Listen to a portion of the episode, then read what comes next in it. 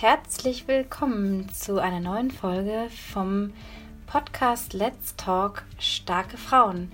Schön, dass du wieder da bist, wieder reinhörst oder vielleicht das erste Mal hier zuhören möchtest. Ähm, es geht hier um die starken Frauen, starke Persönlichkeiten, die viel in ihrem Leben bewegt haben und bewegen aus allen möglichen Kreisen und Unternehmungen von Sportlerinnen über Unternehmerinnen, über Menschen, einfach Frauen von nebenan. Also ich wünsche mir hier so ein Potpourri von ganz, ganz vielen verschiedenen Persönlichkeiten, die zusammenkommen und ihre Geschichte teilen, ihre Lebenswege. Und diese Woche hat sich die Tanja Schönborn bereit erklärt, auf meine Anfrage hin über ihr Leben, über ihr Läuferleben vor allem zu sprechen und ihren wahnsinnigen Wandel und rasanten Aufstieg von ja, einer übergewichtigen Frau hin zu einer Top-Wüstenläuferin, die die Wüsten dieser Erde zusammen mit ihrem Partner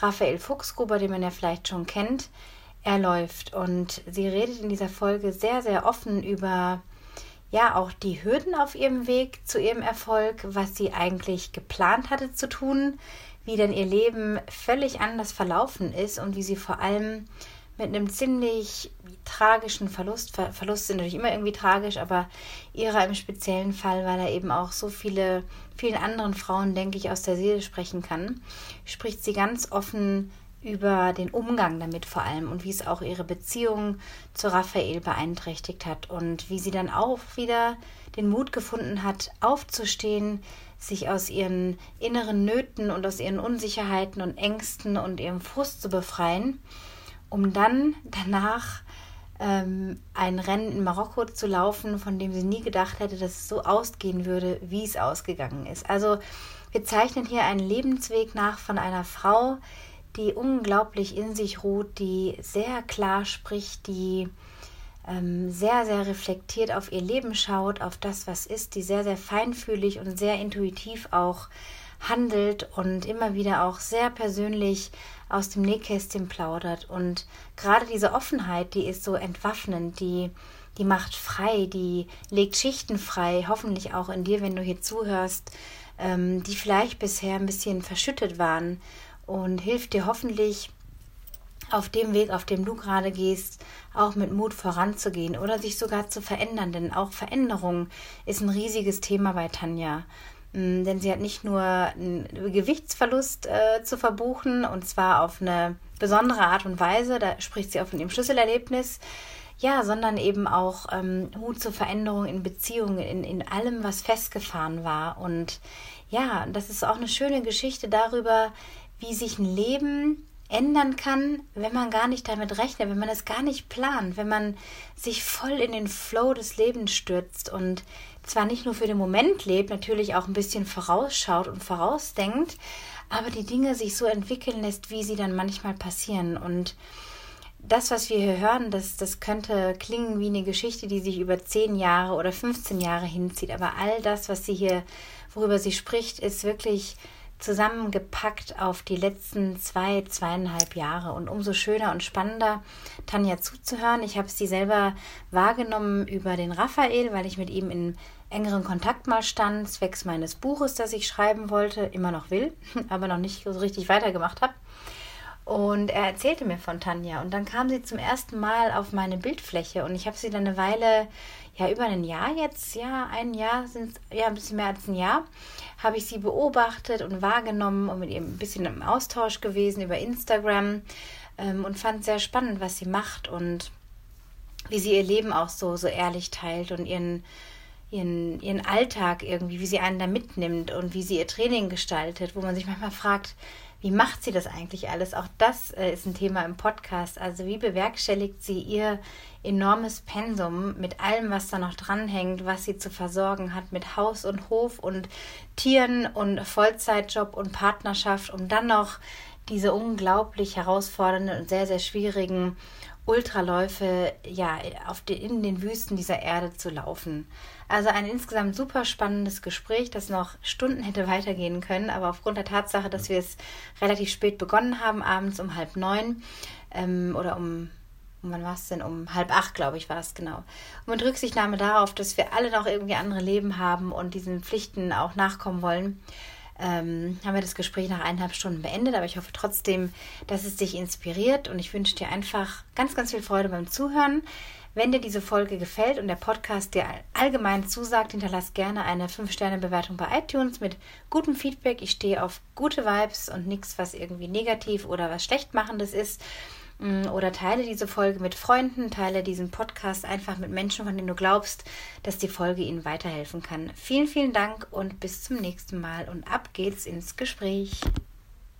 Ja, herzlich willkommen zu einer neuen Folge vom Anna Hughes Laufen und Leben und Starke Frauen Podcast. Alles in allem, weil der heutige Gast, die Tanja Schönenborn, in beide Formate wunderbar passt, denn sie ist nicht nur seit einigen Jahren eine sehr, sehr gute Extremläuferin, die die Wüsten dieser Erde durchläuft, sondern auch eine ganz starke Frau, die in sich über die letzten Jahre gewachsen ist, sich so rasant weiterentwickelt hat, dass man sich manchmal fragt, wie machst du das alles, Tanja? Wie geht's dir jetzt heute Abend? Was ist bei dir gerade Stand der Dinge?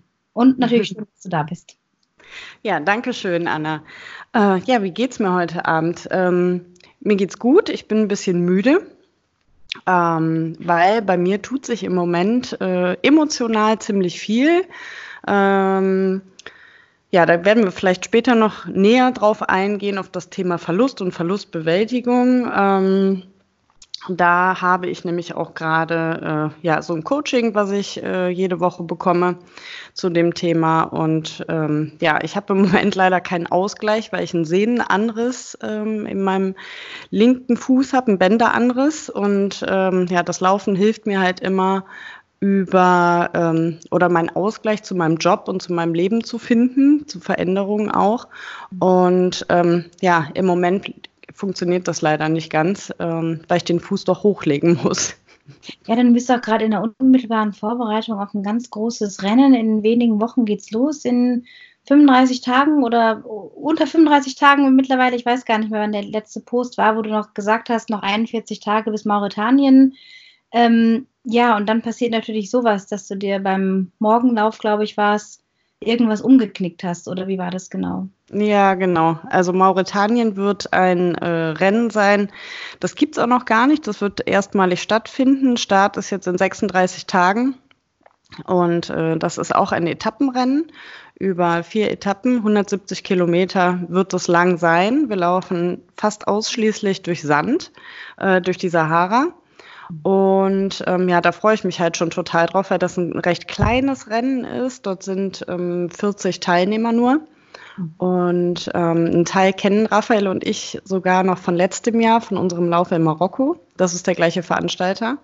Und ähm, ja, ich war jetzt Ende letzten Jahres, waren wir im Urlaub in Ägypten und da wollte ich dann eigentlich richtig anfangen mit dem Training und wie das dann halt so ist, wenn man sich vornimmt, so jetzt mache ich richtig, jetzt gebe ich richtig Gas, jetzt trainiere ich und ähm, ja, da hat mich dann eine Bronchitis erwischt und ich bin dann tatsächlich so brachgelegen, dass ich in Ägypten noch ins Krankenhaus musste zur Kontrolle.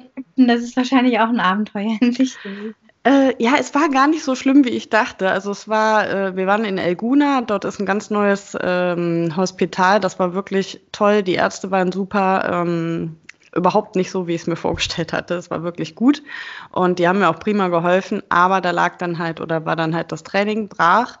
Und ähm, dann habe ich Anfang Januar hier wieder angefangen. Ähm, ich bin zwar die ganze Zeit ein bisschen gelaufen, so gut wie es halt ging, aber du kennst es ja selber, Anna. Wenn man sich für einen Lauf vorbereitet, steigert man dann doch gerade bei den äh, Ultraläufen die Umfänge entsprechend. Und ähm, das konnte ich dann erst Anfang Januar. Und ähm, ja, hatte mich jetzt auf gut 120 Kilometer die Woche äh, schon gesteigert und das lief auch alles prima. Und letzte Woche Donnerstag, morgen bin ich dann vor der Arbeit. Also ich laufe im Moment oft zur Arbeit. Ich äh, pendel dann halt zu Fuß. Was ist das für eine Strecke dann? Wie viele Kilometer sind das pro Weg? Das sind acht Kilometer. Okay. Das, das ist wirklich gut machbar. Ähm, ich arbeite ja bei der Sparkasse. Das heißt, ich habe einen Rucksack mit Wechselklamotten und mit Handtuch, weil eine, Dusche haben wir dort leider nicht.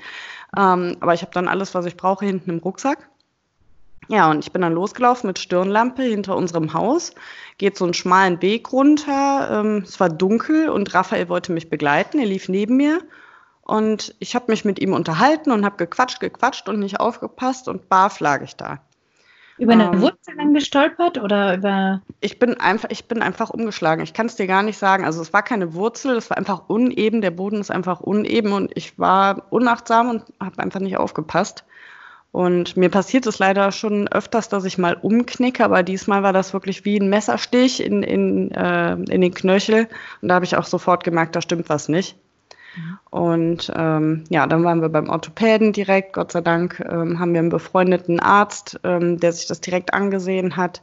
Und ähm, damit das Ganze so schnell wie möglich heilt, habe ich mir das dann auch kleben lassen. Also es gibt tatsächlich Spritzen mit Kleber, die man sich da reinmachen lassen kann. Okay.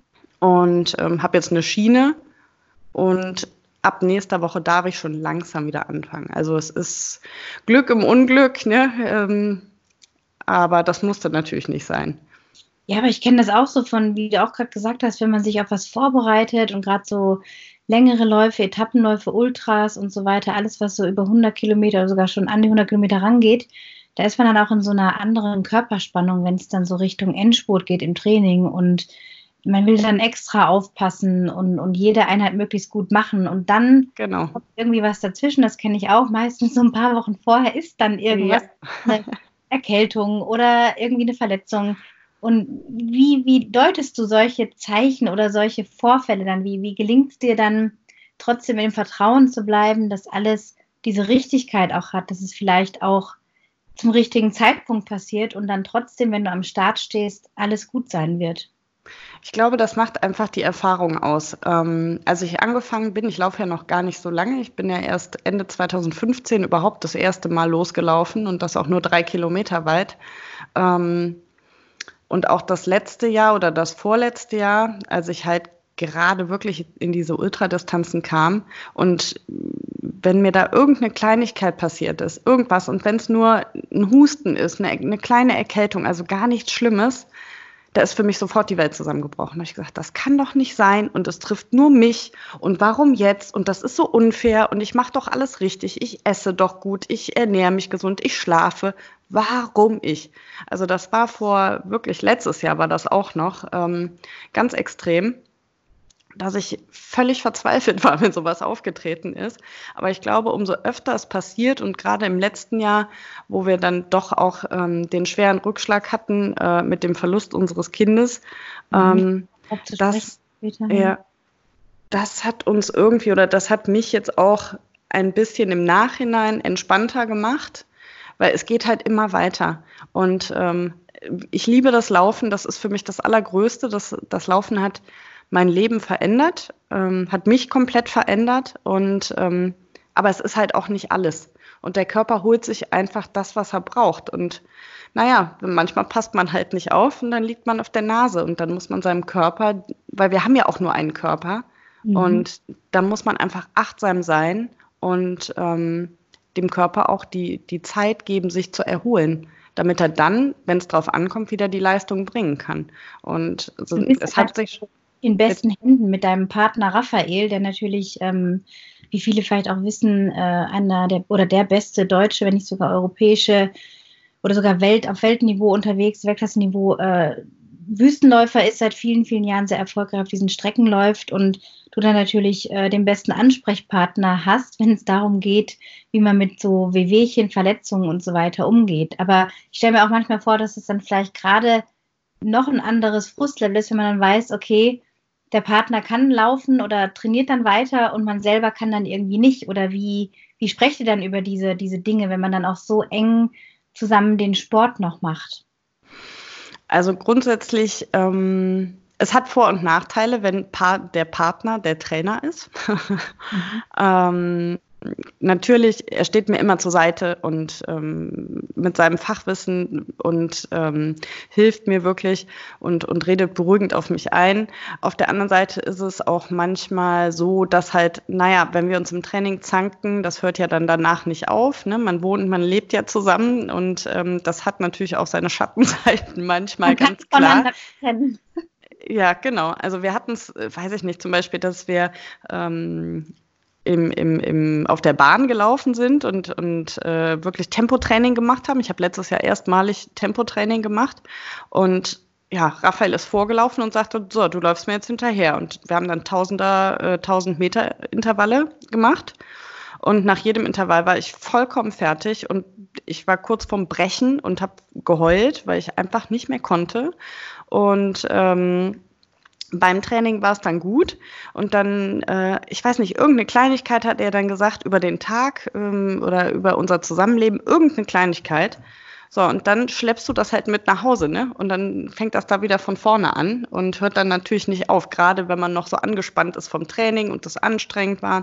Mhm. Also es hat Vor- und Nachteile. Ähm, Im Moment ist Raphael ja leider auch ein bisschen angeschlagen ähm, wegen seinem Rücken. Mhm. Hat genau. bekommen, ne, für den Lauf. Bitte? Er hat das Go für den Lauf bekommen, ne, dass er da doch starten darf. Ja, genau. Er hat halt drei Bandscheibenvorfälle und das war natürlich auch für uns schwierig und ähm, traurig und auch frustrierend. Und auch er war da frustriert. Also ist, auch wenn man so viel Erfahrung hat, ist es natürlich im ersten Moment ein Schock und man möchte das gar nicht wahrhaben, dass man vielleicht doch verletzlich ist oder, oder ähm, weil man funktioniert ja die ganzen Jahre. Aber naja, ich bin mittlerweile wirklich so weit, erstmal abwarten, wie sich das Ganze so entwickelt. Und Raphael sieht das auch so. Es gibt so ein schönes äh, Zitat von Mark Twain. Ähm, wie geht das nochmal? Ach ja, heute bin ich ein alter Mann. Ich habe viele schreckliche Dinge in meinem Leben gesehen. Gott sei Dank sind die meisten davon nie, äh, nie, nie wahr geworden. So. Ja. Und wir malen uns halt viele schlimme Dinge im Kopf aus, aber viele passieren halt gar nicht. Und man muss einfach ein bisschen die Ruhe bewahren und auf seinen Körper hören und dann klappt das auch meistens. Ja, weil das ist auch das, was ich mich auch so frage, wenn man dich auf Social Media verfolgt, sage ich in Anführungsstrichen, aber mitverfolgt, was du, was du tust und beobachtet, wie du deinen Tag so gestaltest und weil du auch sehr aktiv bist auf diesen Kanälen, auf Facebook und auf Instagram, dann habe ich mich oft schon gefragt, was macht denn die Tanja, wenn sie mal nicht läuft? Und jetzt bist du ja quasi in so einer Zwangspause. Also wie nutzt du denn da diese frei gewordene Zeit, sage ich mal, die du sonst jetzt laufend oder irgendwie Sport machen mit Core und Stability und Fitnesstraining, was du ja auch sehr, sehr strukturiert machst, ähm, was zumindest mein Eindruck ist. Wie nutzt jetzt Tanja ihre frei gewordene Zeit? Also mit, mit was füllst du diese, diese Stunden in der Woche? Also ich habe tatsächlich diese Woche unglaublich viel Arbeit, ähm, jetzt jobmäßig, was ganz gut ist und was mich dann noch ablenkt. Und ähm, jetzt steht gerade mein Mann vorm Fenster und winkt irgendwie und macht Daumen hoch. Ich weiß nicht, was er möchte. Mach mal die Tür auf, vielleicht. Jetzt kommt er rein. Ich weiß es nicht. Es tut mir jetzt total leid. Der Mach ist einfach neugierig. So ist es halt. Schatz, was möchtest du? Ich habe nur ganz zugemacht wegen dem bellenden Hund vom Nachbarn. Aha. Du wolltest nur auch hier hin, ne? Ich wollte auch mal einen Podcast. Er wollte bei dem Gespräch. Ja, er wollte auch mal einen Podcast. so, wo waren wir stehen geblieben? Ach so, ja, genau. Ich ähm, habe tatsächlich sehr viel Arbeit im Moment, ähm, habe auch heute ein bisschen länger gearbeitet und ansonsten genieße ich auch mal die Ruhe. Ich lese im Moment sehr viel ähm, wo ich sonst wenig Zeit für habe, weil ich gehe halt Vollzeit arbeiten und je nachdem, wie ich in welcher Trainingsphase ich mich befinde, laufe ich halt nochmal 15 bis 20 Stunden die Woche. Und ähm, da bleibt halt dann nicht viel Zeit für andere Dinge. Und ähm, ja, im Moment ist es sehr schön, auch mal die Füße hochzulegen, im wahrsten Sinne des Wortes, und ähm, vielleicht mal einen Disney-Film zu schauen. Ich bin großer Walt Disney-Fan. Ähm, und oder was zu lesen. Das äh, mache ich im Moment sehr, sehr gerne. Auch irgendwas, was mit äh, Ernährung, mit Sport zu tun hat. Oder es ist wirklich dann so ein komplett bewusstes Abschalten von dem anderen Leben, von dem, was man sonst jeden Tag, Tag ein, Tag auslebt. Ach, das ist schon breit gefächert. Also ich lese im Moment ähm, den Ernährungskompass tatsächlich. Mhm. Das finde ich immer ganz, ganz spannend und ganz interessant. Das Thema Ernährung spielt für mich auch eine sehr, sehr große Rolle. Ähm, ich hatte ja mal knapp 30 Kilo mehr auf den Rippen Und ähm, deswegen beschäftige ich mich sehr viel mit Ernährung und finde das auch ganz spannend, was man durch Ernährung alles schaffen kann und ähm, was tut dem Körper wirklich gut, was tut ihm nicht gut, was könnte ich vielleicht hier noch verbessern, äh, was möchte ich mal ausprobieren. Ähm, und deswegen beschäftige ich mich da sehr, sehr viel mit. Heute zum Beispiel habe ich sehr viel Schokolade auf der Arbeit gegessen. und ähm, auch, ja, manchmal ähm, ja, das ist halt manchmal so, ne? Wenn man dann gestresst ist und viel zu tun ist, dann, ich bin auch nur ein Mensch und dann haue ich mir auch schon mal äh, eine halbe Tafel Schokolade rein. Ähm, und ich gehe ja nicht laufen. Bei mir ist, glaube ich, nur der Unterschied zu Frauen oder Menschen, die äh, da ein normales Verhältnis zu haben. Ich werde dann direkt panisch. Also ich habe das auch oft, wenn ich mich im Spiegel noch anschaue, dass ich halt mich nicht sehe, so wie ich jetzt aussehe, äh, schlank, sondern dass ich mich immer noch als die dicke Tanja sehe. Und ähm, da arbeite ich auch noch ein bisschen an mir, dass ich da entspannter mit umgehe und ähm, ja, einfach da Klarheit für mich habe, dass ich das auch mal darf. Und wie lotest du dich dann wieder ein, wenn wir jetzt so einen Kompass vorstellen? Wie kriegst du dann wieder so eine Balance hin, dass du dich wieder einpendelst nach so ein bisschen Frustessen, sage ich mal, und dann wieder in die Disziplin so ein bisschen und in die Kontrolle vielleicht auch findest? Wie, wie kriegst du das hin? Hm, Kontrolle habe ich schon. Also es ist nicht, dass ich ähm, mir da, ohne nachzudenken irgendwas reinstopfe. Das mache ich gar nicht. Das mache ich nie. Ähm, ich überlege mir das schon vorher und schaue halt vielleicht, wenn, ne, heute Nachmittag habe ich jetzt wirklich viel Schokolade gegessen, dann esse ich halt heute Abend ein bisschen weniger. Und dann bin ich damit auch klar. Mhm. Ähm, nur ich muss es für mich, brauche ich da irgendwo so eine Art, ja, wie so eine Kontrolle. Ich will es einfach im Blick halten, weil ich möchte niemals mehr so dick werden. Jetzt nicht, weil ich was gegen mich als dicken Mensch hatte, sondern weil ich das Gefühl von damals halt nicht mehr haben möchte. Ich war halt, ähm, wie gesagt, knapp 30 Kilo schwerer. Ich war ähm, ja langsam. Ich war ähm, nicht klar mit mir. Ähm, ich war traurig. Ich war von meiner seelischen Verfassung ähm, ja auch angeschlagen. Mir ging es einfach nicht gut. Und dahin möchte ich nicht wieder zurück. Ne? Geschweige davon, dass ich auch äh, die Treppe nicht hoch und runter kam, ne? ohne, ohne zu schnaufen. Ja, denn du hast ja schon gesagt, du bist ja erst vor wenigen Jahren zum Sport, zum Laufen gekommen, bist jetzt Ende 30 und ja, hast eigentlich bis Mitte 30, 2015, 16, als du noch sehr schwer warst und ins Laufen gefunden hast, ähm, mehr warst du ja quasi ne, gefangen, so mehr in, in dir und in deiner Haut, was du gerade beschrieben hast, mit einer Verletzlichkeit und einer Lethargie so ein bisschen auch und genau. hast dich einfach ganz anders gefühlt. Was war denn dann der Wendepunkt? Denn es ist ja nicht nur so, dass du gesagt hast, ich will jetzt mal fünf Kilo verlieren, das ist so ein bisschen extra Speck, der mich stört, sondern du sagst ja selbst, du hast fast 30 Kilo mehr gewogen als jetzt, über 80 Kilo waren es, glaube ich, ne? Ja, ja, genau, 83 Kilo hatte ich. Genau, und mhm. das ist schon enorm, wenn man das jetzt quasi weniger mit sich rumschleppt. Wie ist dir das gelungen und was war so dein, dein Aufwachmoment, wo du gesagt hast, boah, jetzt geht's echt nicht mehr so weiter, sonst werde ich totunglücklich. Also ich habe ähm, nach Weihnachten 2015, also ich, ich weiß es noch wie heute, es war der 27.12.2015, ähm, habe ich mich vor den Spiegel gestellt. Damals noch ähm, war ich ja noch verheiratet mit meinem Ex-Mann, mit Andy und stand im Badezimmer und habe mich ausgezogen und habe mich im Spiegel gesehen und meinen dicken Bauch gesehen und habe mich dann auf die Waage gestellt und habe gedacht, ach du Scheiße, 83 Kilo jetzt ist Schluss. Sondern habe ich wirklich gewartet, das war morgens, und dann habe ich wirklich gewartet, bis die Dämmerung, bis die Dämmerung kam und habe mir dann Schuhe angezogen und habe gedacht, ja gut, was kannst du denn jetzt machen? Weil ich esse für mein Leben gerne, ich, ich ähm, mag auch Verzicht nicht, da werde ich äh, unleidlich, also ich bin so der typische, wie der Mensch aus der Snickers-Werbung, äh, wenn ich nicht esse, dann werde ich wirklich zu einem anderen Menschen. Ja. Also habe ich überlegt, was kannst du tun? Ja, ja, gut, laufen probierst es einfach mal mit Laufen, weil Laufen, da nimmt man ja ab. Ja, und so gesagt, getan, habe ich dann meine Schuhe geschnürt und bin dann in der Dämmerung raus, dass mich keiner sieht. Und bin dann meine ersten drei Kilometer in über einer halben Stunde durch den Wald ja, gestampft. Und mir tat alles weh. Ich weiß noch genau, wie sich das angefühlt hat, weil ich so schwer war, wie sich mein Hintern bewegt hat beim Laufen oder mein Bauch. Ähm, und dann kam ich zurück und mir tat alles weh, aber es war trotzdem, ich war so stolz auf mich, dass ich einfach den ersten Schritt gemacht habe. Und mein Ziel war es ja nicht so, ich würde 30 Kilo abnehmen oder ich möchte mal ähm, einen Marathon laufen, geschweige denn irgendwelche Ultradistanzen oder durch die Wüste, sondern ich wollte einfach mal gucken, was ich denn so schaffen kann. Ja, und dann habe ich am nächsten Tag mit Muskelkater die Schuhe wieder angezogen und bin wieder losgelaufen. Und dann habe ich gemerkt, okay, da tut sich tatsächlich was. Und so wurde es dann wirklich einfach mehr und mehr. Dann habe ich meine ersten vier Kilometer geschafft, dann habe ich meine ersten fünf geschafft und dann war so ein erster Meilenstein, zehn Kilometer am Stück zu laufen.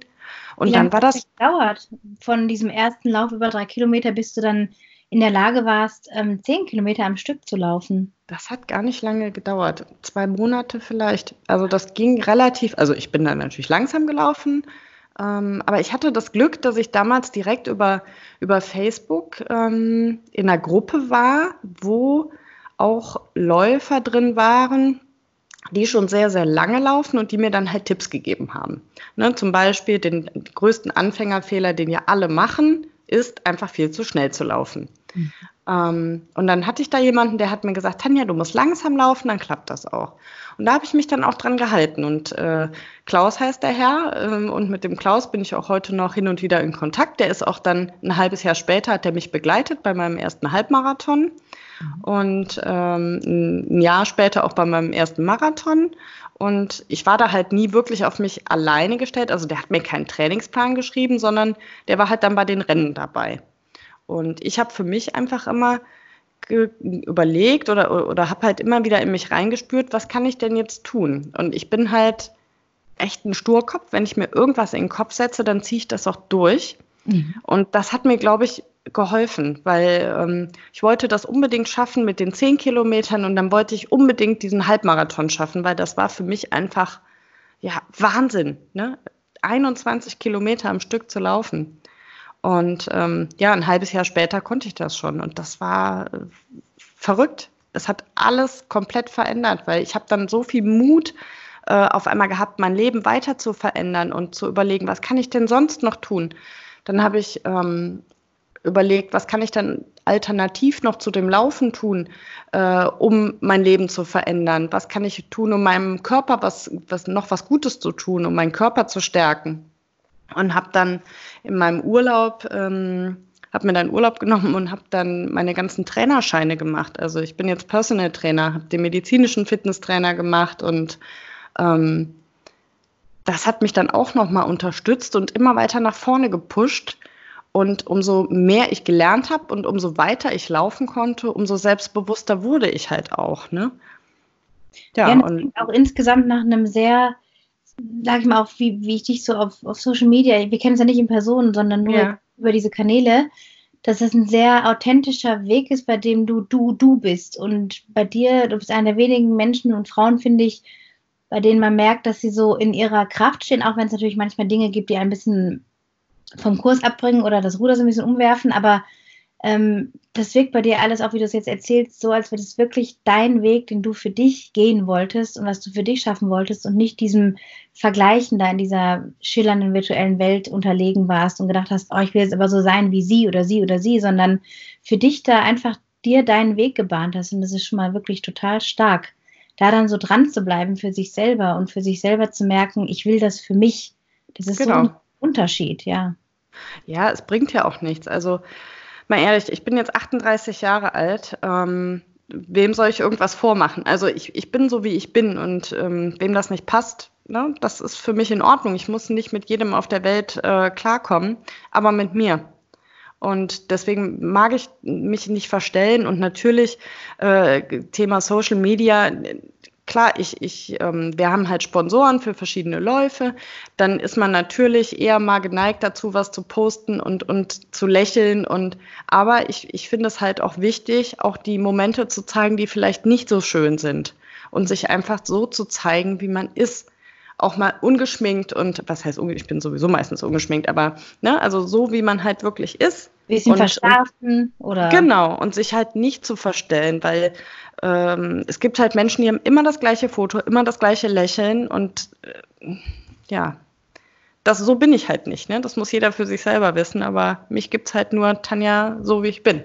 Kannst du da gar nicht. Ja, genau, richtig. Hat sich das dann deine Veränderung mit diesem ersten Lauf Ende Dezember 2015 bis zu deinem ersten Halbmarathon hin? Wie hat sich da dein Umfeld, sprich auch deine Ehe scheint ja auseinandergegangen zu sein, genau. ähm, dein Umfeld bei der Arbeit, Familie, wie haben die Menschen auf dich reagiert, als du so in deine, in dein, deinen Ehrgeiz und deine Kraft und deine Veränderung gekommen bist?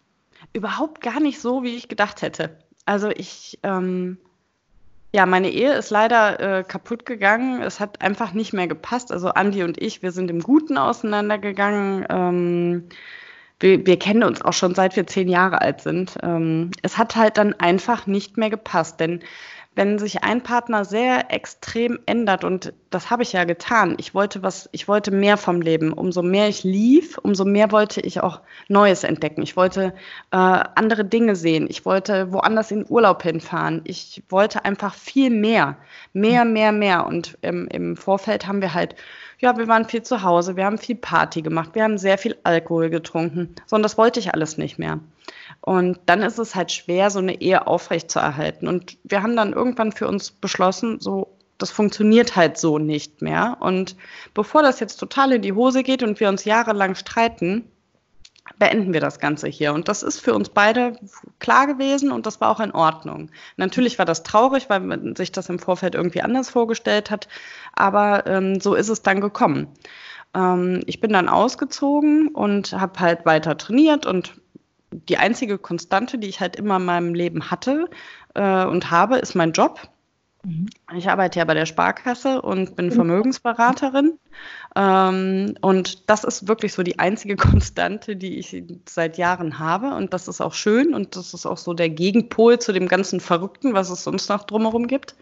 Ähm, ja, aber mein Umfeld hat sich schon komplett verändert, weil dadurch, dass meine Ehe ähm, auseinandergegangen ist, hat sich der Freundeskreis auch in Teilen abgewendet und ähm, naja, mein, meine treuesten äh, Freunde sind natürlich bei mir geblieben. Meine beste Freundin Svenja, die, ähm, ohne die ich wirklich die letzten Jahre nicht so gut überstanden hätte, die immer ein offenes Ohr hat. Und das ist ja auch für eine Frau, du kennst es vielleicht auch, also für mich ist eine, eine Freundin unglaublich wichtig und ich brauche jetzt auch nicht 25, sondern ich weiß halt, ich habe die eine, die aber wie eine Schwester für mich ist. Ja. Ähm, und die ist für mich enorm wichtig und Svenja, Svenja war halt die ganze Zeit an meiner Seite.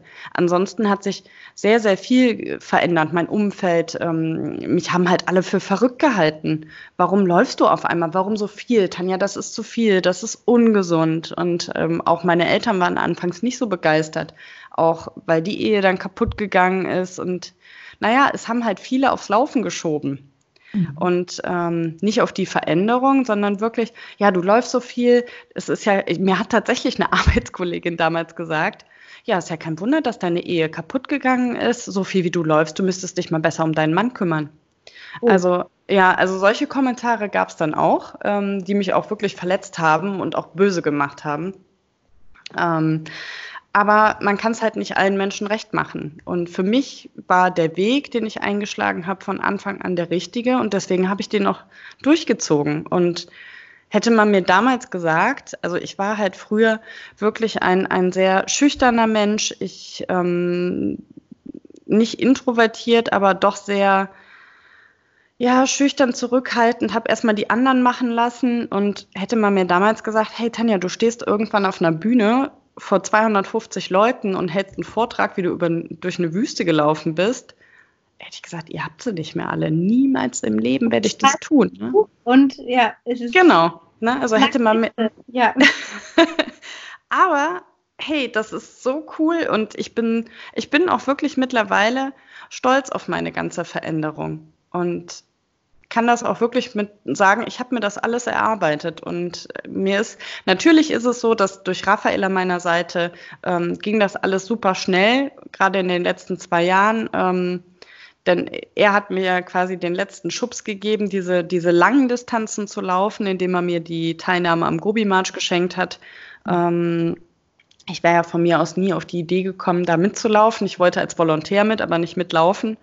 Und das war nochmal so der letzte Push, ähm, der mir so gut getan hat. Und jetzt sage ich, wir haben heute den 5.2.2020 und ich bin einfach klar mit mir und das ist sehr schön. Ja, das spürt man auch bei dir total raus. Also, wenn ich mir sie so vorstelle, da war die übergewichtige Tanja, sage ich jetzt mal, die sich nicht wohl in ihrer Haut gefühlt hat, hat mit jedem Kilometer irgendwie eine Schicht von sich freigelegt. Würdest du sagen, dass das doch schon immer irgendwie in dir gesteckt hat? Es ist nicht, dass du wusstest, du wirst mal durch die Wüsten dieser Erde laufen oder mit dem erfolgreichsten Wüstenläufer zusammen sein, der, den es gerade gibt. Ähm, aber würdest du trotzdem sagen, dass da vielleicht schon immer was in dir gebrodelt hat? Vielleicht erinnerst du dich an irgendwas aus der Kindheit zurück, dass du so einen großen inneren Drive hattest, der dann irgendwie ein bisschen verschüttet wurde, vielleicht auch durch dein, durch dein Mehrgewicht, aber was wieder freigelegt wurde. Wie würdest du das nennen? Oder ist es etwas, was dann erst zutage kommt, aber vorher gar nicht da war, diese Stärken und diese Fähigkeiten? Ich glaube, wir Frauen haben grundsätzlich das Problem, dass wir uns sehr schnell von unserem Umfeld, von Dingen, die um uns herum passieren, durch Menschen in unserem Umfeld, durch einen Job oder durch Krankheiten oder wodurch auch immer, wir lassen uns sehr schnell von unserem Weg äh, abbringen und lassen uns auch leicht beeinflussen und stellen uns eher in Frage. Männer sind da ja eher äh, cool unterwegs und wissen, okay, ich will das, ich kann das. Ähm, ich glaube, wir Frauen haben da eher ein Problem mit, zu uns zu stehen und hinterfragen uns und stellen auch oftmals unsere eigenen Bedürfnisse vielleicht auch hinten an. Und das habe ich auf jeden Fall getan früher. Ähm, auch in, in, in meinen früheren Beziehungen und in, in meiner Ehe, dass ich doch meine Bedürfnisse hinten angestellt habe und immer überlegt habe, wie geht es den anderen Menschen um, mir, um mich herum. Mhm. Ähm, ich wollte immer, dass es allen gut geht und habe mich ganz oft vergessen. Und heute hat sich das tatsächlich verändert. Natürlich ist es mir wichtig, dass wir hier ein schönes Zusammenleben haben, äh, gerade auch Raphael und ich und wenn Mara da ist. Ne? Wir haben ja noch Raphaels Tochter, die zeitweise bei uns lebt und ähm, das ist mir ganz wichtig, dass wir alle ein sehr harmonisches und schönes Leben zusammen haben. Aber auch da ähm, achte ich halt mittlerweile anders auf mich und, und stelle meine Bedürfnisse auch mal in den Vordergrund und sag so bis hierhin, zum Beispiel, wenn ich nach Hause komme und ich hatte einen stressigen Tag, ich bin halt ein Mensch, ich brauche auch einfach mal eine halbe Stunde Ruhe. Mhm. Und wirklich Ruhe. So, und dann komme ich schon mal nach Hause und früher wäre es halt so gewesen, dass ich, weiß ich nicht, gar nichts gesagt hätte und irgendwann ganz schlechte Laune bekommen hätte. Und heute sage ich so, Leute, ich brauche jetzt mal ein bisschen Ruhe, ne, gib mir mal ein bisschen Zeit und dann geht das auch wieder. Ich glaube schon, dass das Laufen und ähm, die Gewichtsabnahme und dadurch auch diese Veränderung, die ich durchlebt habe, ähm, dadurch, dass ich so viel Positives erfahren habe, gespürt habe, ähm, dass mir das auch zu neuem Selbstbewusstsein geholfen hat. Mhm.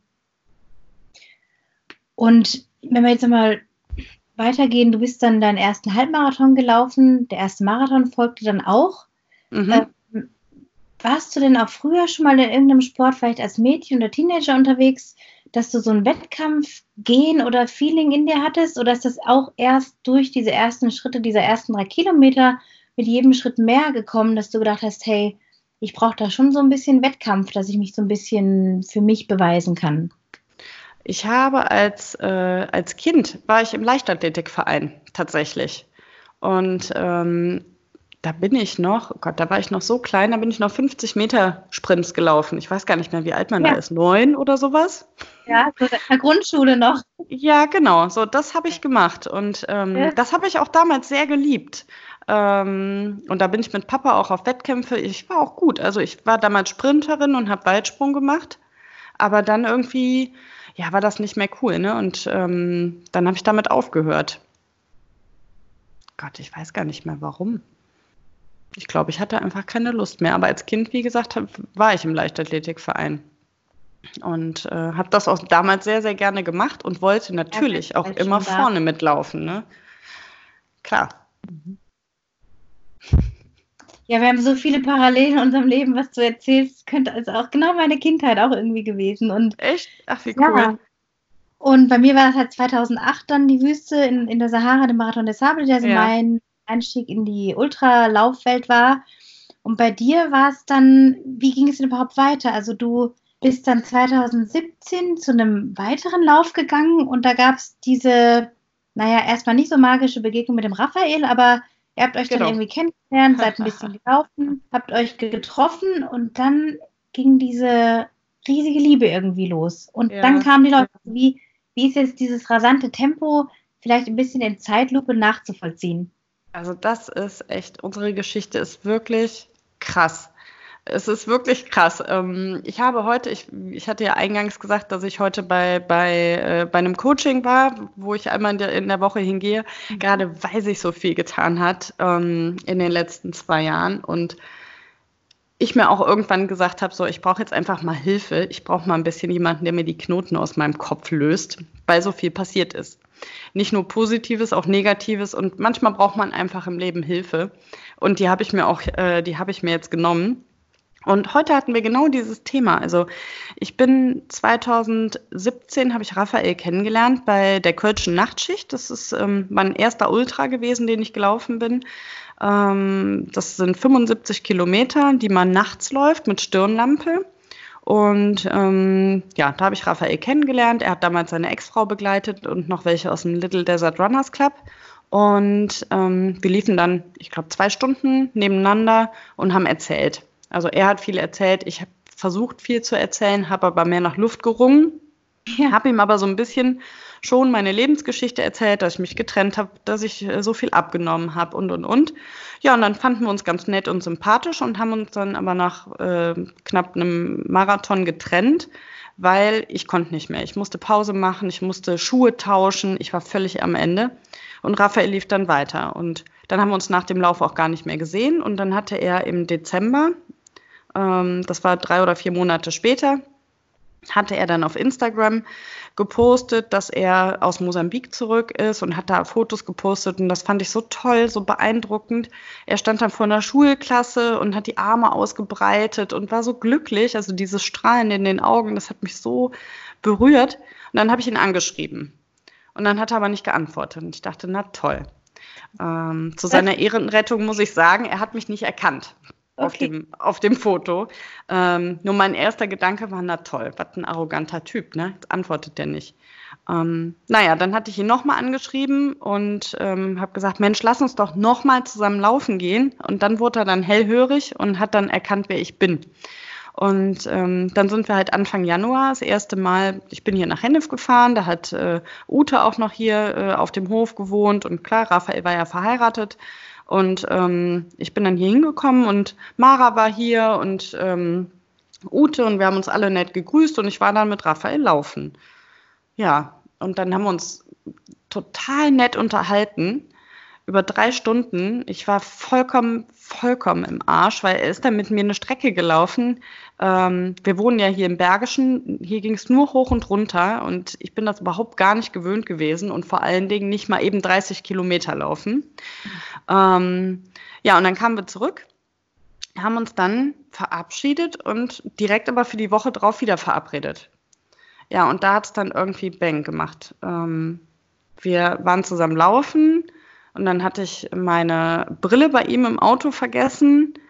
Und dann äh, rief er mich an und sagte, du hast was vergessen. Ich sag, hä, was habe ich denn vergessen? Ja, deine Brille, halt mal da an der Bushaltestelle. Ja, und dann habe ich äh, angehalten. Ich war schon auf dem Weg nach Hause gewesen. Und dann kam er mit äh, angefahren zu dieser Bushaltestelle und hielt an, drückte mir seine Brille in, der, in die Hand. Und aus Reflex habe ich ihn einfach geküsst. Und das war in dem Moment weiß ich nicht. Es war so krass. Der Boden ging auf. Ich kann dir das gar nicht beschreiben. Wir waren halt sofort total verliebt. Und das war jetzt auch nicht, ich bin da, ne, ich, ich, ich wollte nie, also ich habe früher mal gesagt, ich möchte niemals einen älteren Mann haben. Vor allen Dingen nicht. Raphael ist ja 20 Jahre älter. Ähm, aber ab dem Moment gab es überhaupt gar kein Zurück mehr. Ja, und dann bin ich im Mai, viereinhalb Monate später, bin ich dann hier eingezogen. Mhm. Und ja, dann hat sich alles komplett verändert. Vom Training, also ich bin vorher so 25 bis 30 Kilometer die Woche gelaufen. Ähm, dann hat er mir einen Monat später, im Juni, zu meinem Geburtstag die Teilnahme am Gobi March geschenkt. Und ja, das war auch so krass dieses Gefühl, oh Gott, du läufst in sieben Wochen 250 Kilometer und das in sechs Etappen. Wie willst du das denn schaffen?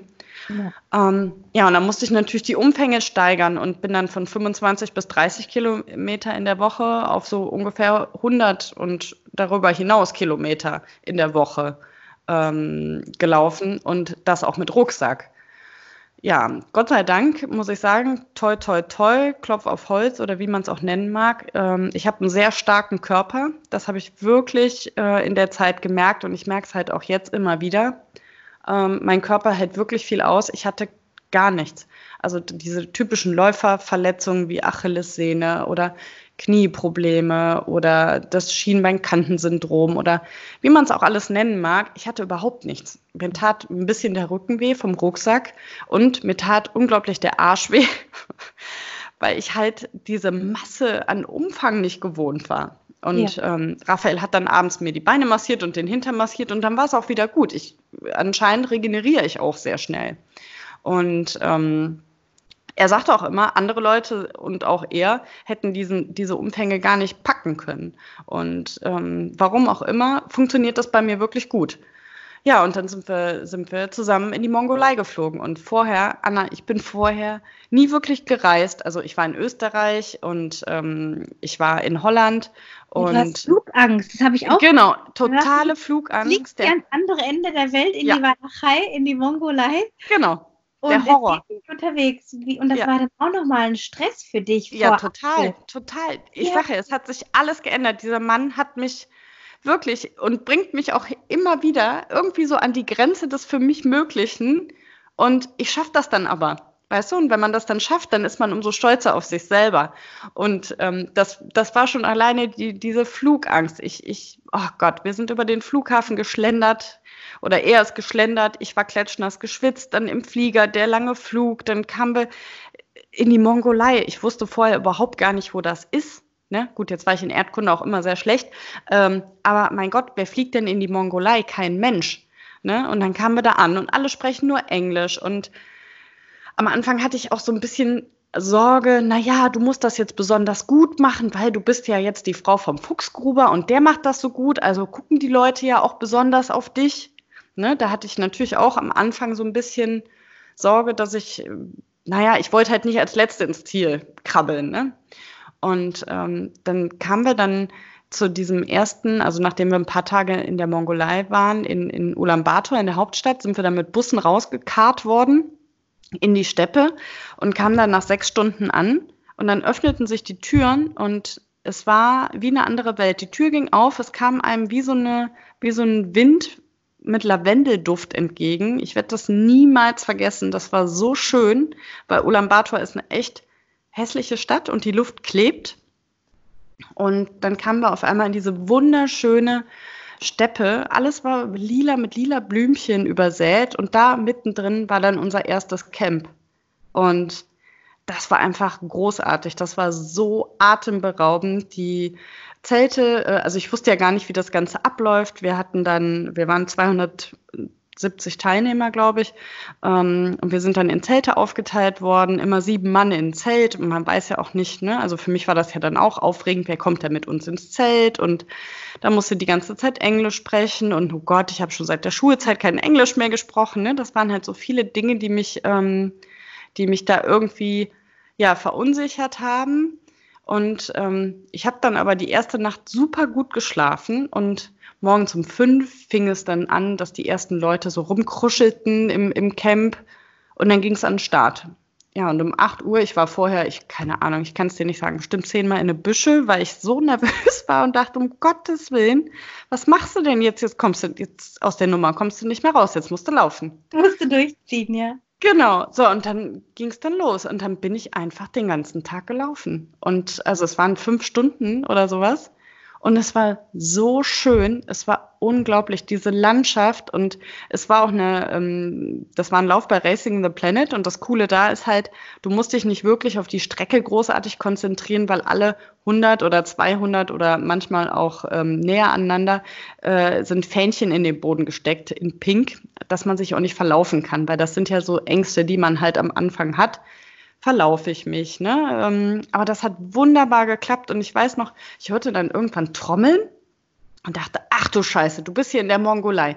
Wer weiß, was passiert. Keine Menschen um dich rum. Äh, nicht, dass du jetzt gekidnappt wirst oder wer weiß, was, was sind das für komische Trommeln? Ja, und dann habe ich aber gesehen, dass die Trommeln aus dem Ziel kamen, denn die Volontäre hatten so eine große, ja, so eine, so eine große Trommel und ähm, immer wenn die einen Läufer gesehen haben, fingen die an zu trommeln. Das wusste ich aber zu dem Zeitpunkt dann auch erst, als ich es gesehen habe.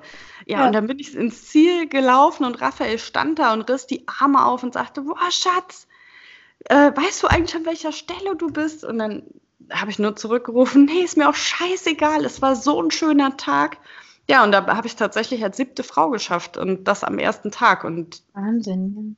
Das hat mir so einen Schub gegeben und das war einfach so, so schön. Und Raphael hat dann am zweiten Tag auf mich gewartet und dann sind wir halt die, die letzten Tage zusammengelaufen, was natürlich ähm, für uns als Paar eine unglaubliche Erfahrung war ähm, wir haben uns zwar auch mal gestritten, dass wir uns wirklich trennen mussten und Raphael mich vor, hat vorlaufen lassen. ähm, aber es war halt irgendwie unser Ding. Und ähm, das machen wir halt immer noch gerne. Ne? Das ist total schön. Ja, und dann kamen wir zurück und Raphael sagte schon auf dem Heimflug, ach Schatz, weißt du was? Wir schreiben ein Buch zusammen. Ich sage, ja, du hast ja nicht mehr alle. So, damit war das Thema für mich erledigt. Und dann hat er aber immer weiter gebohrt und immer weiter gebohrt. Ja, und dann haben wir angefangen, ein Buch zu schreiben. Und äh, was ja jetzt auch schon veröffentlicht wurde. Letzten Herbst, glaube ich, ne? War das? Ja, genau, richtig, letzten Herbst. Und es ist schon krass, was so passiert ist noch alles. Ähm, nach, der, nach der Mongolei hatten wir dann den Plan, okay, jetzt habe ich das so für mich gut gemacht und ich habe mich auch immer sicherer gefühlt, dass wir dann im letzten Jahr wollten wir nach Australien gehen, äh, zu The Track. Mhm. Da ist das längste Etappenrennen der Welt, also das längste selbst zu verpflegende Etappenrennen über 520 Kilometer in neun Tagen. Da wollten ja, wir teilnehmen. Australien. Genau. Und da wollten wir dann teilnehmen und ich habe wie eine Blöde darauf hin trainiert, also den ganzen Winter durch, äh, von 2018 auf 2019. Wirklich, ich bin bei Wind und Wetter morgens um vier aufgestanden und bin dann bei Schnee und Regen und immer mit dem Hund und Stirnlampe raus, habe vor der Arbeit trainiert, nach der Arbeit trainiert und war auch wirklich fit und super vorbereitet. Und naja, wie das im Leben halt so ist, kommt es halt manchmal anders. Und ähm, ja, ein paar Wochen vor, vor dem Abflug ähm, bin ich dann sonntags, nee, samstags gelaufen und hatte auf einmal keine Lust mehr. Und ähm, gut, jetzt kennst du mich nicht persönlich, ähm, aber ich würde niemals ein Training abbrechen, weil Training ist für mich halt ein Plan und ich bin der totale Strucki und wenn in meinem Plan drinsteht, du musst jetzt 20 Kilometer laufen, dann laufe ich die auch. Da läufst du auch nicht 19 oder 18, dann läufst du dann 20. Genau. Ne? Und das genau. Halten, ja. Genau. So, und ich habe dann aber aufgehört und habe Raphael angerufen und habe gesagt, ich gehe jetzt nach Hause. Und er sagte, wie du gehst. Ich sage, ich habe keine Lust mehr. Ich ich komme jetzt, ich gehe jetzt. Ja, und dann ähm, am nächsten Tag haben wir das dann nochmal versucht. Und, äh, oder ich wollte dann nochmal laufen und hatte dann wieder keinen Bock. Und dann sagt Raphael zu mir, du bist so komisch, du bist bestimmt schwanger. Ich sage, ach Quatsch. Ne? Also ich, wie gesagt, ne, ich bin zu der Zeit 170 Kilometer die Woche gelaufen und äh, habe die Pille genommen. Ja, aber die Natur bahnt sich ihren Weg und ich war dann schwanger. Mhm.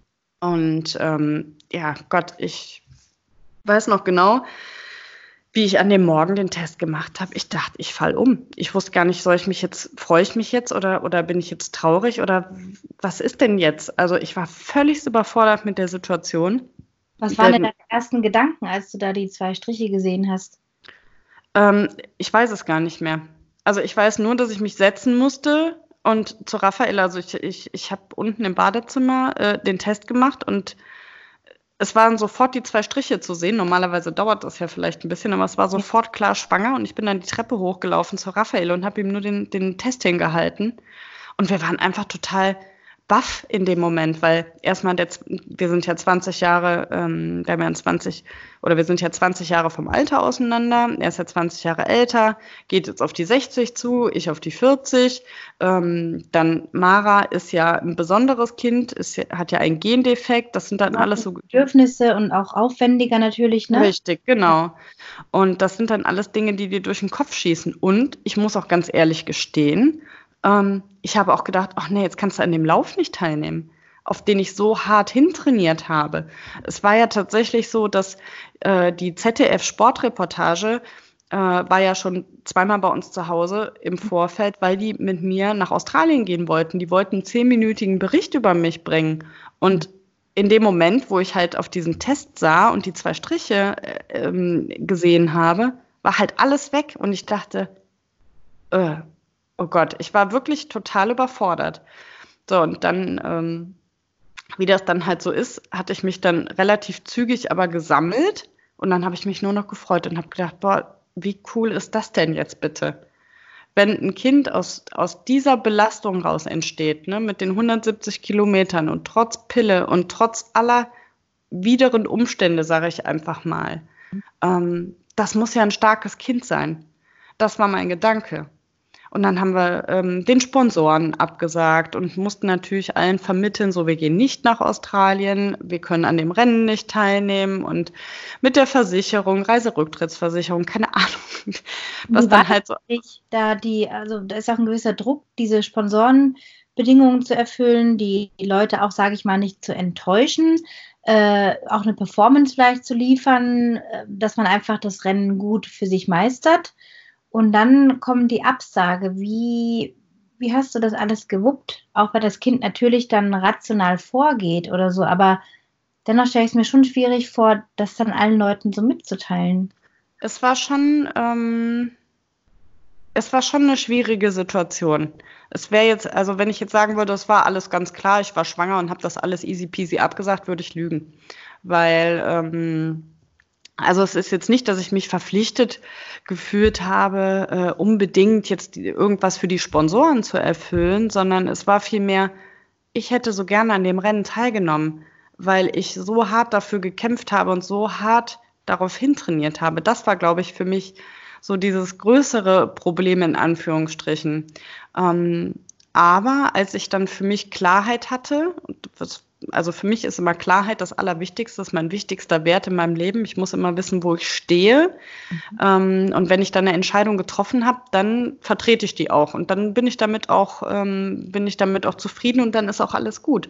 Und ähm, unsere Sponsoren hatten vollstes Verständnis und ähm, Leben geht einfach vor, das ist so. Und ähm, sowas passiert halt. Und ja, dann haben wir uns halt gefreut wie verrückt und haben dann, weiß ich nicht, Raphael hat gedanklich schon das Haus umgebaut und ähm, wir haben schon Namen überlegt und dann wollten wir es eigentlich keinem sagen und dann haben wir es aber doch Mara gesagt und meinen Eltern gesagt und ähm, alle haben sich total gefreut und Mara war total aus dem Häuschen und hat gesagt, toll, jetzt kriege ich noch eine, sie wollte unbedingt eine Schwester und hat dann ständig ihre Hand auf meinen Bauch gelegt und ähm, naja, wir haben uns das halt alles ganz schön ausgemalt und dann kam es halt ganz, ganz anders.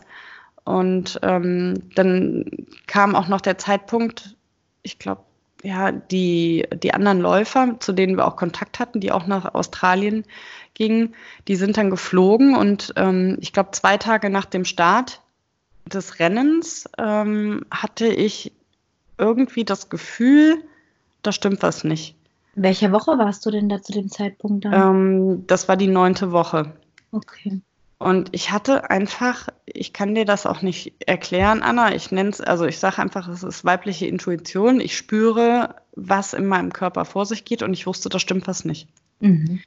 Ich wusste, da ist was nicht in Ordnung und ich habe geweint und ich bin hysterisch geworden und mir ging es so schlecht. Ich bin wirklich komplett zusammengebrochen und habe zu Raphael gesagt, da stimmt was nicht. Und dann sind wir auch zum, ins Krankenhaus gefahren und dann hatten wir halt das böse Erwachen, mhm. dass da halt kein Baby mehr oder dass wir halt kein Kind mehr bekommen werden. Und dann bin ich in ein sehr, sehr tiefes Loch äh, gefallen, weil in dem Moment alles für mich weg war.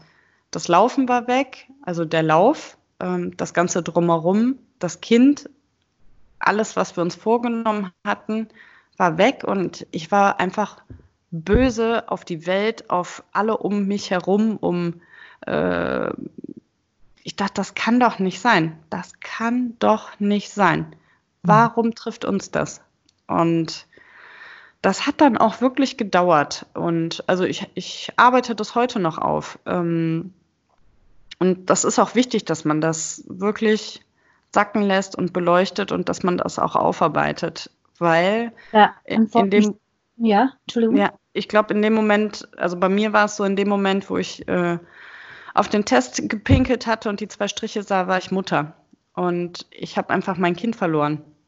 Mhm. Und das ist ein sehr, sehr großer Verlust. Und wie gesagt, ich hab, bin, gehe heute noch zum Coaching, weil ich das alleine nicht geschafft habe, da aus diesem Loch rauszukommen.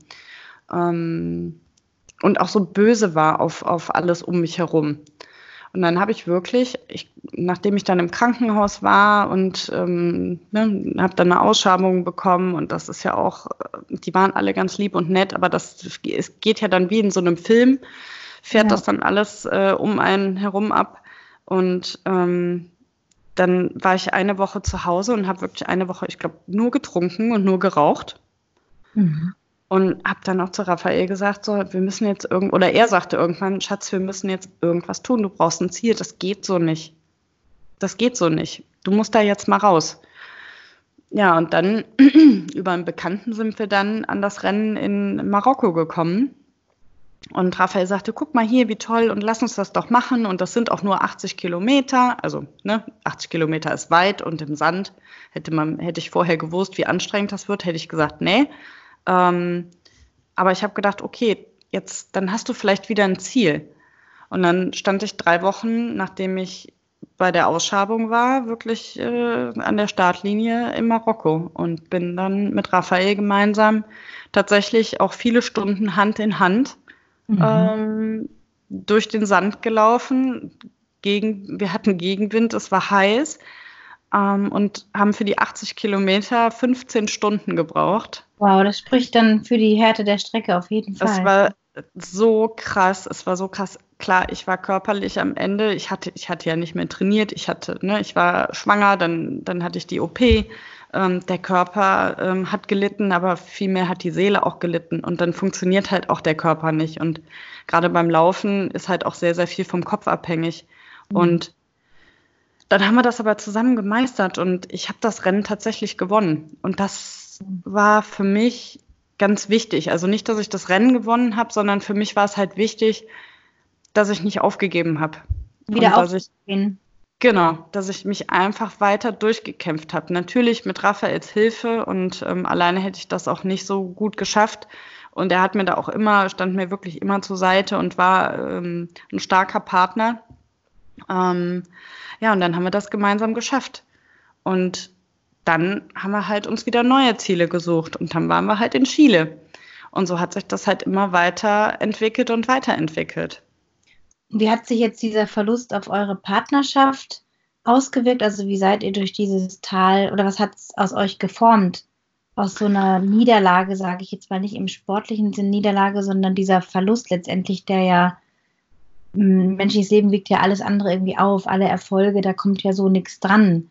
Ja, Aber ja. wie hat das die Beziehung verändert, die ja auch sehr verbindlich ist, was eure sportlichen Aktivitäten anbelangt und plötzlich war da was anderes, das dann wieder weg war. Also ein menschliches Wesen, so wie, wie was macht das mit, mit beiden? Wir waren sehr traurig. Also wir waren sehr traurig und jeder Mensch geht halt anders mit Verlusten um. Mhm. Und wir haben versucht, sehr achtsam miteinander umzugehen. Ähm, aber gerade ich war wirklich zwischendurch sehr schwierig, ähm, weil ich so frustriert war, weil ich das nicht verstanden habe, warum ich und andere um mich rumkriegen ein Kind nach dem anderen. Ähm, es war schon eine sehr, sehr, sehr schwierige Zeit. Und wenn, also ich habe auch das eine oder andere Mal den Koffer gepackt und habe gesagt, so, das war's jetzt, ich ziehe aus. Also es war sehr belastend für unsere Beziehung. Ähm, ich bin nie ins Auto gestiegen. und bin weggefahren, weil wenn ich das gemacht hätte, wäre ich, glaube ich, nicht wiedergekommen, weil ich da auch so ein sturer Hund bin.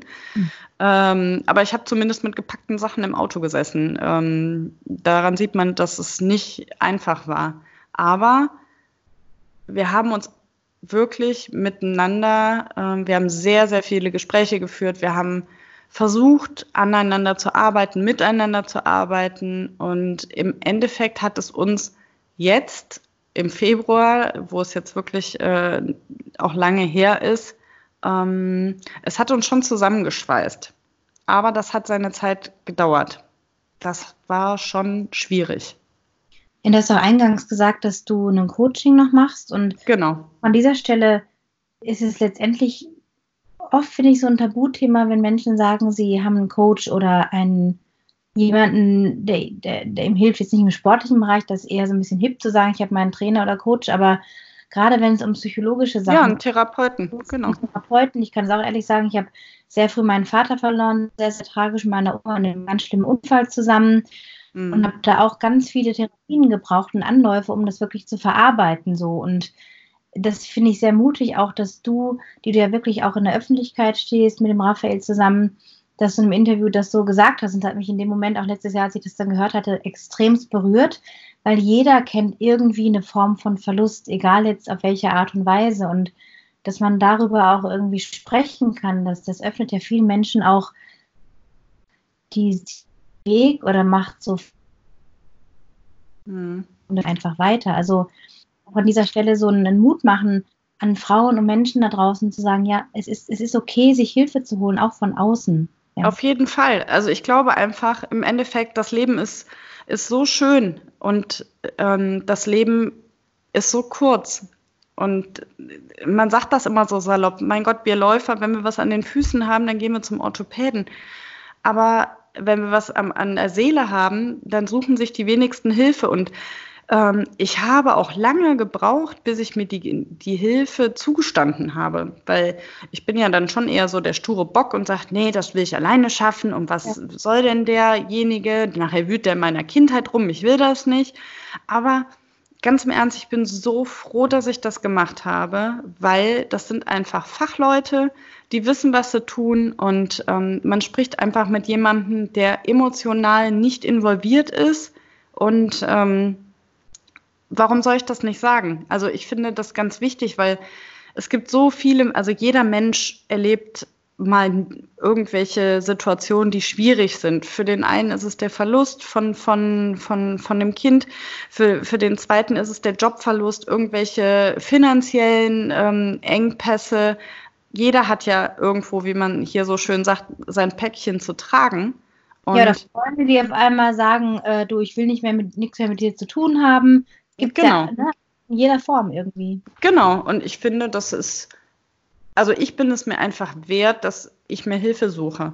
Und ähm, es hilft ja auch. Ne? Also dafür gibt es ja diese Menschen und ich bin froh, dass ich das mache und ähm, deswegen nehme ich da auch kein Blatt vorm Mund. Ähm, da hatte ich ja auch im, im ne, wir hatten ja im, im, Vorgespräch schon drüber gesprochen, da hattest du mich ja netterweise gefragt, äh, auf welche Themen du mich ansprechen darfst, weil ich auch sehr nett fand, aber ich finde, man, ich habe halt nichts zu verstecken. Nur weil ich vielleicht äh, mal auf Facebook oder weil ich vielleicht ein bisschen mehr in der Öffentlichkeit stehe wie jemand anders.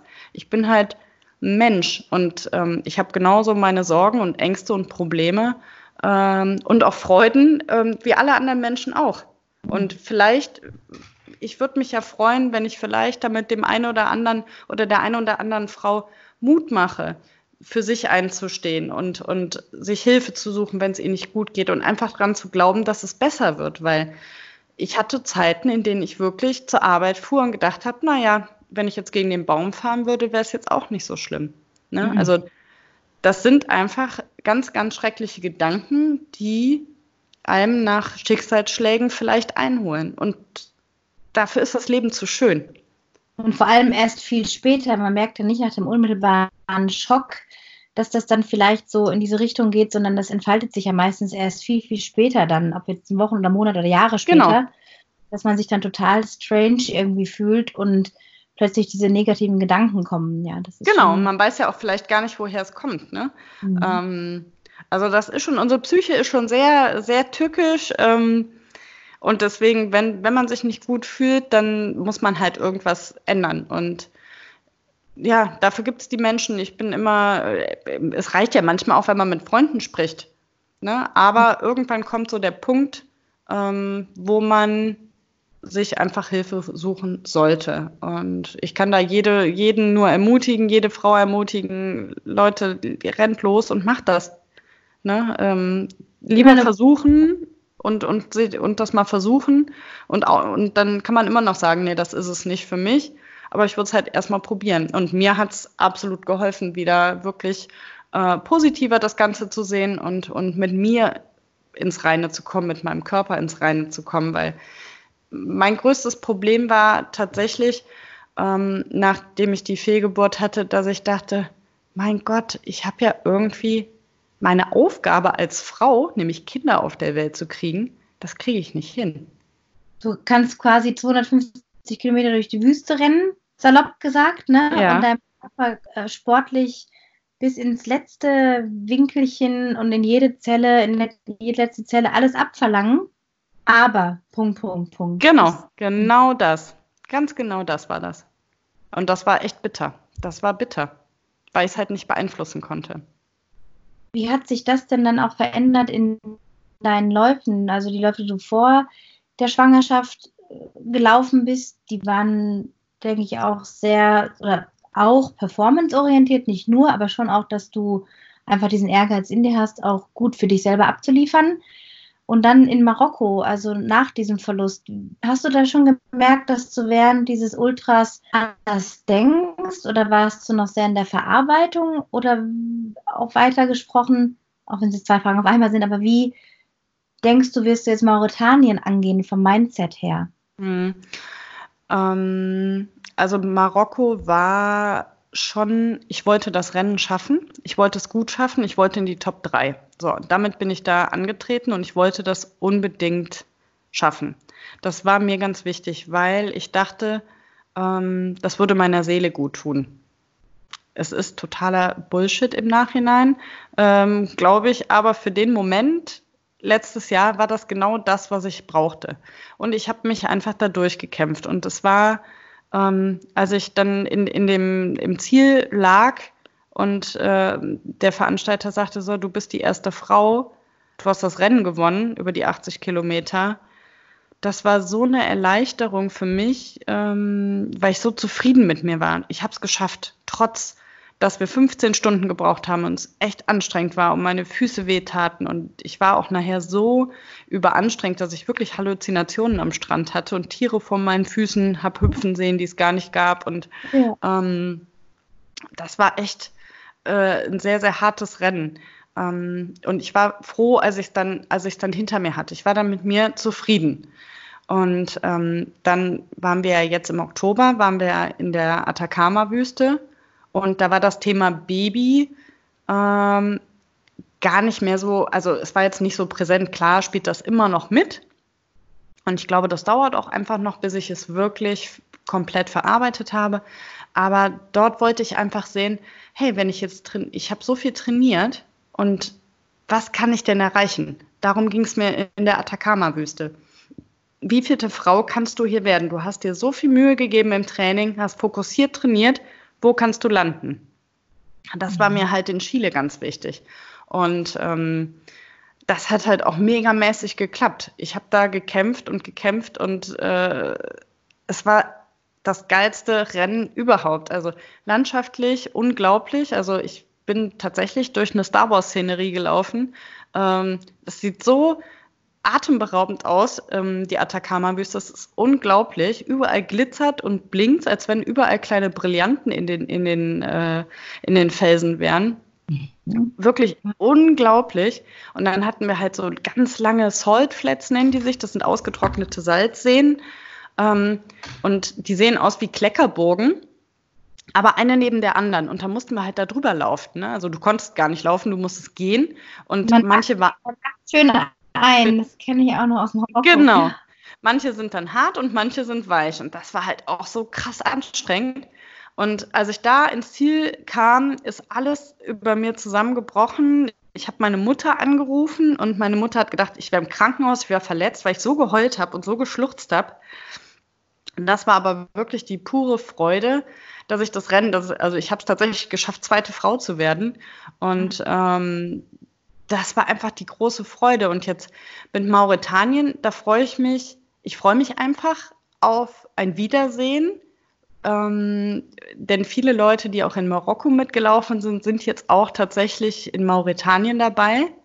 Ähm, und die haben ja auch mitbekommen, wie schlecht es mir ging. Und wir hatten dann auch gesagt, dass das Rennen so wichtig für mich ist aufgrund des Verlustes von dem Kind. Und ähm, da war so ein enormer Zusammenhalt auch unter den Frauen. Also es waren sehr viele Französinnen dort. Ich kann kein Wort Französisch, die konnten sehr schlecht Englisch.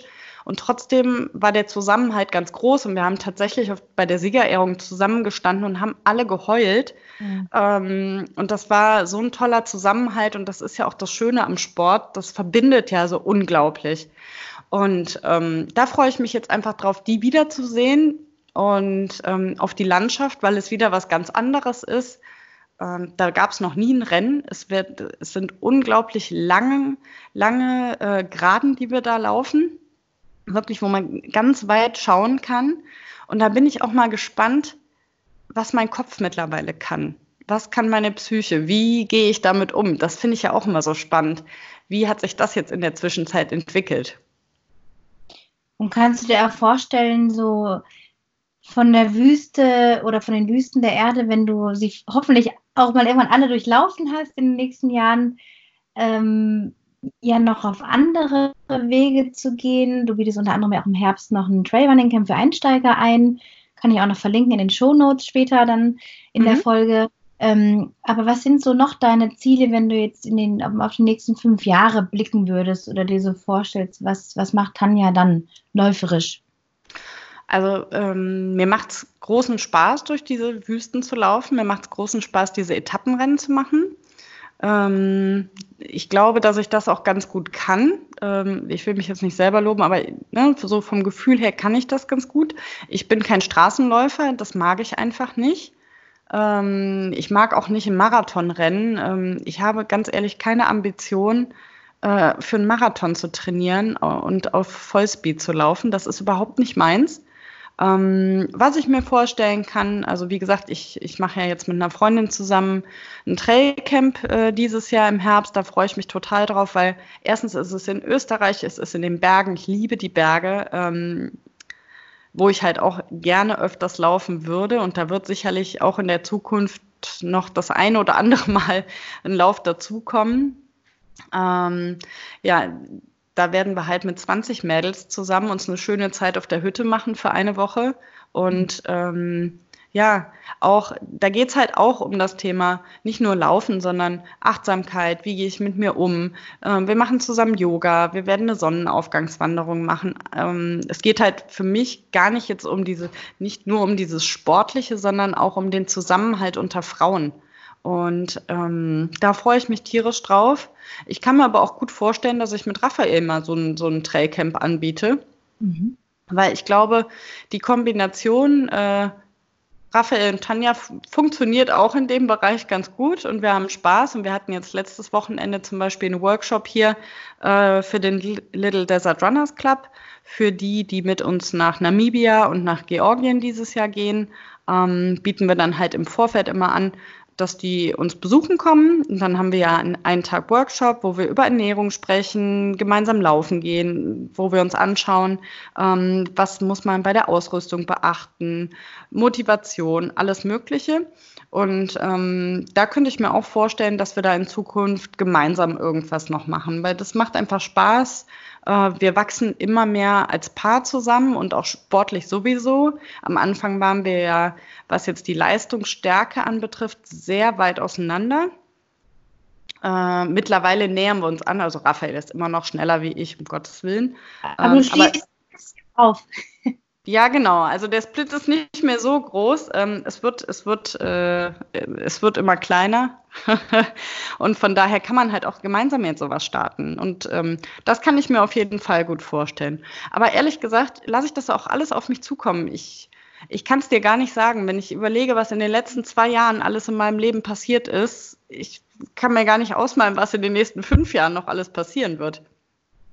Ja, das ist unglaublich, wenn man das jetzt auch so sieht. Das ist alles, du hast es ja nicht geplant und dir nee. da mit 30 gemacht, erst das und das und das und das. Was hast genau. du da für dich noch so eine an Philosophie oder Motto vielleicht für dein Leben ähm, so zurechtgelegt in der letzten Zeit, wenn du vielleicht mal reflektiert hast und über die letzten Jahre nachgedacht hast, was passiert ist, alles so schnell und alles so wundervolle Erfahrungen auch, dass man dann vielleicht teilweise auch überlegt, boah, wie, wie verarbeite ich das irgendwie alles? Also mit welchem Motto gehst du so durchs Leben? Ähm, ich habe nicht wirklich ein Motto, aber ich glaube, dass es ganz wichtig ist, mutig und neugierig durchs Leben zu gehen. Weil mit Mut fängt alles an wenn man mutig ist und man traut sich den ersten Schritt zu gehen, dann passieren unglaubliche Dinge, von denen man überhaupt gar nicht gedacht hat, dass es die gibt oder dass man das schaffen kann.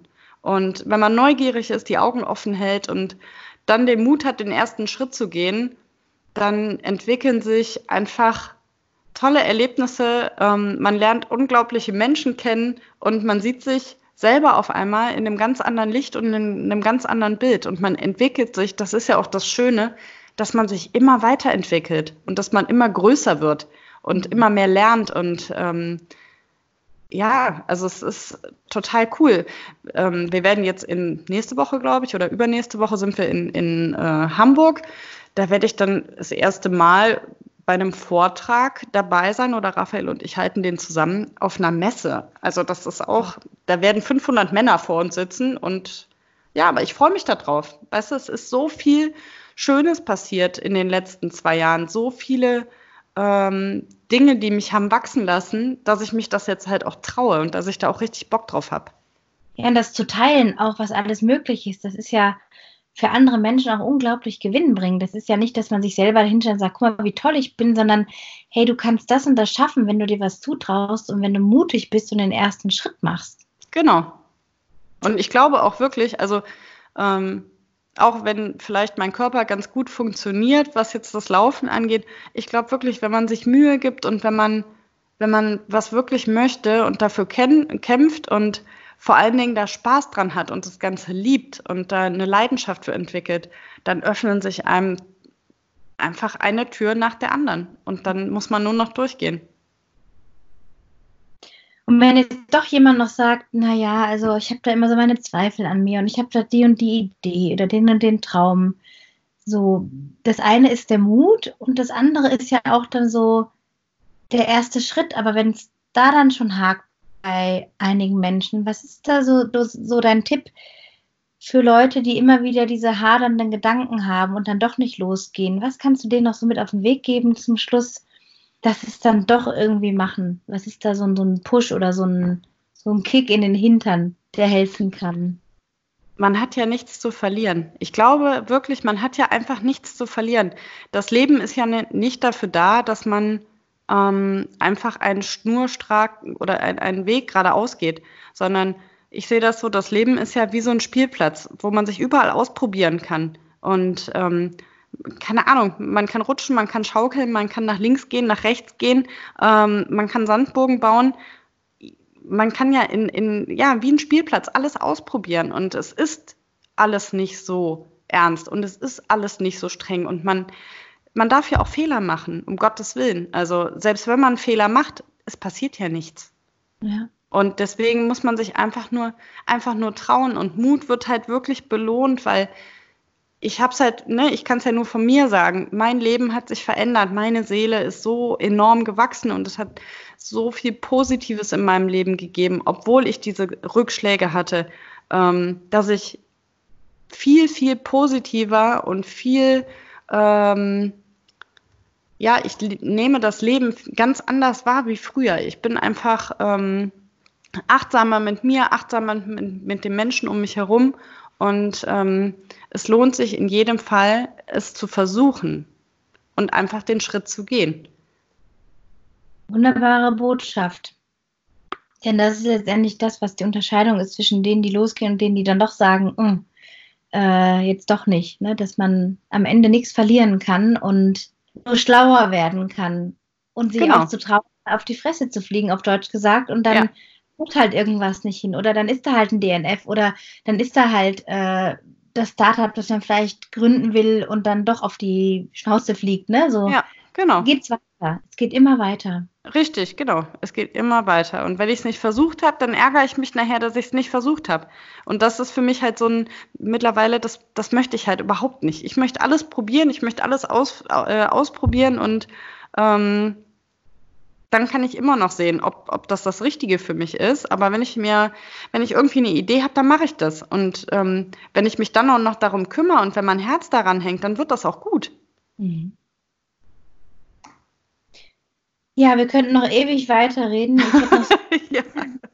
Übergänge und, und äh, Ideen, aber ich denke, das sprengt jetzt wirklich den Rahmen. Es ist schon Viertel vor neun abends und du hast noch zu tun. Und ähm, bedanke mich auf jeden Fall super herzlich bei dir, liebe Tanja. Vielleicht können wir noch mal in Zukunft eine Folge machen, nur über äh, Race the Planet Races oder Little Desert Runners Clubs Races, also spezifische Vorbereitungen ja. mit erster Hand-Tipps von dir, wie man sich vielleicht äh, mit Ernährung und so weiter darauf eintunt, auf diese Rennen, wie man sich mental vorbereitet. Da kannst du ja eigentlich am besten aus dem Nähkästchen plaudern. Ähm, ja, und hoffentlich treffen wir uns auch mal in Person. Da würde ich mich total ja, darüber das, freuen. Ja, das hoffe ich auch. Das hoffe ich sehr, Anna. War sehr schön. Parallelen, ja. Hat mich super gefreut. Du. Ja, mich Vielen auch. Zeit. Habe ich gerne gemacht. Vielen Dank, Tanja. Tschüss. Tschüss.